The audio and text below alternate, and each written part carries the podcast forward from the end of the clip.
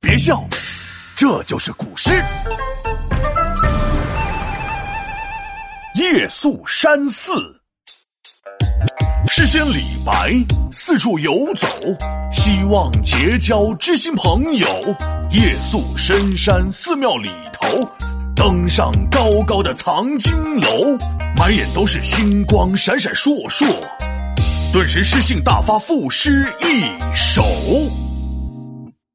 皮大龙，我们终于爬到顶了！你快看，这座寺庙好高啊！哎，哎呀，累死本龙了！哎，哎，闹闹，你学写了不少诗歌了，能不能根据此情此景，现场吟诗一首啊？没问题，小 case。有一座寺庙盖得非常高，谁能爬到顶，就是本闹闹。哎呦，不错呀，都学会自问自答了。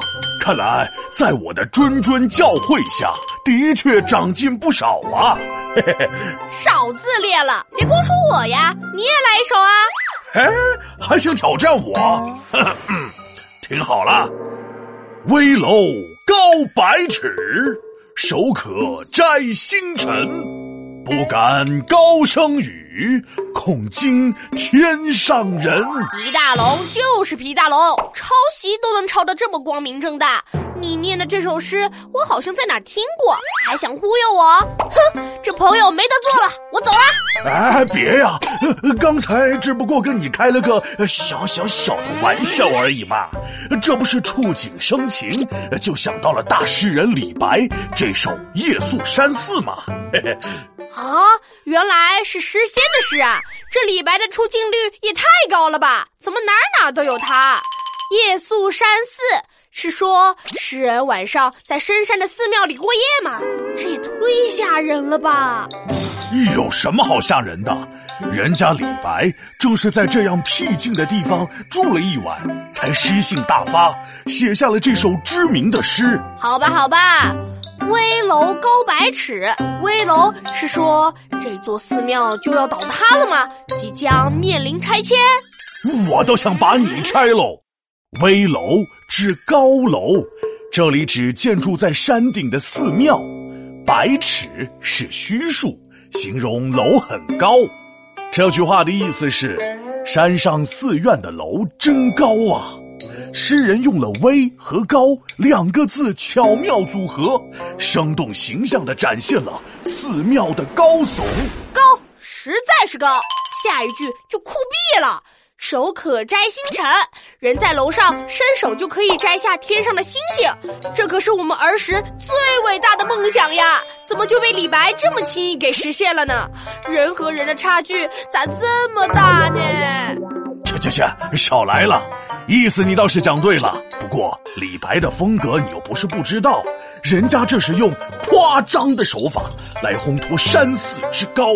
唉，这要是真的就好了。想得到美，第三句也比较简单，我想以你的水平应该也懂了。不敢高声语，就是不敢大声说话。因为因为恐惊天上人嘛，这天上人就是神仙了吧？没错，天上人确实是指传说中住在天上的神仙。这句的意思是，恐怕惊动天上的仙人。当当当当，终于被我逮着了！连诗仙李白自己都亲口承认了，有神仙。李白是不是就是因为在这里得道升天，才被称为诗仙呀？闹闹别闹！李白被誉为诗仙，那是因为他的诗豪迈奔放，意境奇妙。恐惊天上人这句也是采用了夸张的手法，给人以丰富的想象空间。你不觉得整首诗充满了浪漫主义色彩吗？是挺浪漫的，我也想体验体验这浪漫。我决定今天晚上就住在这里了，然后夜登阁楼，说不定我也能写下千古名诗。你确定？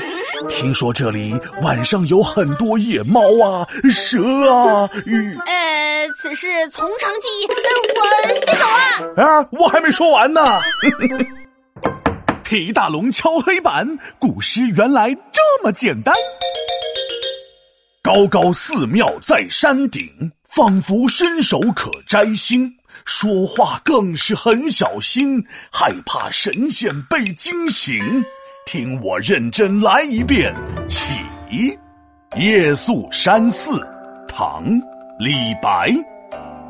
危楼高百尺，手可摘星辰。不敢高声语，恐惊天上人。